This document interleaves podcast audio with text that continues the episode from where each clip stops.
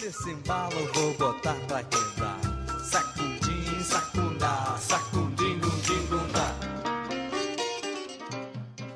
Bem-vindos, amigos do Whisky Justificado. Esse é o capítulo 65 do podcast do Whisky. Vamos falar hoje de um rótulo muito interessante, o Enoch 12 anos. Este é um rótulo que não tem o mesmo nome da destilaria. Enoch é fabricado pela Knockdo, foi uma mudança que precisou fazer somente do nome do rótulo, adotando aí o nome da fonte de água utilizada devido à confusão com o nome de outra de Speyside, a Knocando. Para você ter uma ideia da confusão desses nomes parecidos, coloquei no meu Instagram rótulos da Knocdu e da Knocando, perguntando se eram whiskies da mesma destilaria. Foi quase 70% das pessoas marcou lá, votou, acreditava que sim, que eram. Então, em 1993, o rótulo Enoch foi lançado. Essa belezinha de whisky que trouxe muitos elogios nas redes sociais. As pessoas falavam tanto que era bom que acabou me despertando curiosidade. Por ser um amante do estilo Highland, logo peguei este rótulo de 12 anos e o de 18. Knockdo, com um tempo de fermentação lenta, cerca de 65 horas, portanto se preocupam aí com a fase pré-destilação e formação daqueles aromas mais complexos. Possuem também um par de alambiques para ter aquele criterioso controle sobre a destilação também e utiliza warm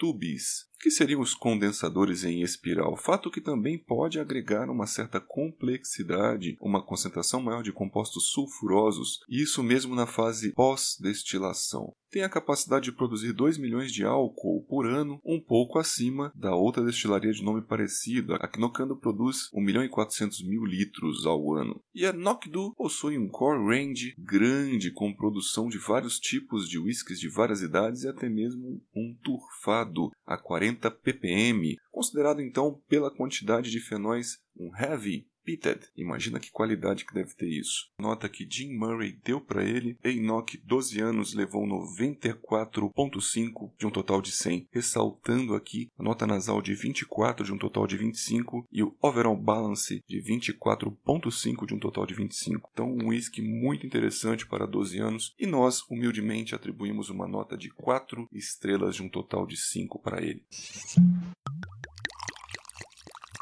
O aspecto geral deste whisky seria bastante frutado e floral doce, com profundidade e belo corpo.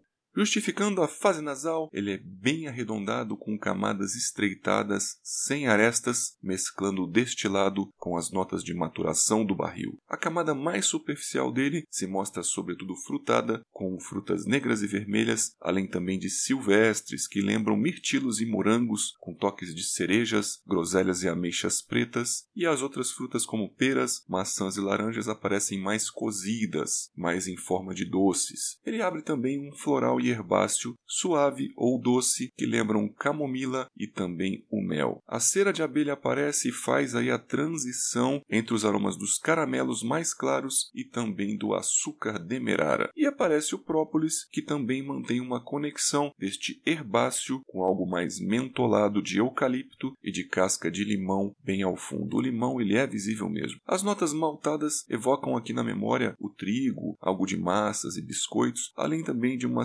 cerveja de trigo, a cerveja Weiss. E as notas da madeira dão uma sustentação, ficam numa camada mais abaixo, segurando, sustentando todos aqueles aromas citados e trazem baunilha, coco fresco e a sua água de coco, aquela coisa sedosa, e também vemos uma picância do carvalho que ela é muito arredondada, lembrando algo aí entre o gengibre em caldas, cardamomo e também o anis. É um espetáculo a fase nasal deste whisky. Slantia. Vamos para a fase bucal então. Ele se comporta bastante correspondente aqui à fase nasal, com um peso médio tendendo para a leveza, pois gera uma grande salivação por aquela picância e pela acidez, e isso dilui e vai baixando a percepção do corpo. Tem a mesma complexidade aqui nos sabores, com uma persistência gustativa bem alta. O retrogosto ele é frutado e floral, com especiarias e notas herbáceas. Seu residual de boca é amadeirado e levemente ardente por aquela picância do gengibre e da pimenta branca. Então a gente vai concluindo que são interessantes essas notas de ceras de abelhas, misturando aí aromas animais ou aromas nobres com os caramelos, e eu faço uma interpretação muito curiosa sobre essas notas, cada vez mais difíceis de se interpretar. Acredito que são efeitos sim da fase pós-destilação pela presença dos warm tubes ou condensadores em espiral ou serpentinas de resfriamento, tem outros sinônimos também. Estes são instrumentos que agregam muita complexidade, fazendo um resfriamento um pouco mais rápido, diminuindo o contato aí do destilado com o cobre e acaba diminuindo o catabolismo dos compostos sulfurosos que agregam enormemente no paladar, dando profundidade, corpo e cremosidade a todo o conjunto. E a gente finaliza aqui mandando um abraço para todos os vendedores do Mercado Livre, aqueles que se viram na crise, que se reinventaram, tanto aos pioneiros quanto aqueles que atualmente repetem o trabalho que foi começado há longos anos. Força, continuem nessa jornada e muitos de nós apreciam enormemente o trabalho de vocês. Mas hoje em dia, Mercado Livre é uma realidade. Igual quando foram lançados aqueles aplicativos de locomoção tipo Uber, várias manifestações, inclusive muito bem organizadas, ocorreram, mas infelizmente contra tecnologia, progresso e facilidades não há luta leal. O público sempre vai ganhar e vai escolher não só pelo preço, mas também pela qualidade e atendimento.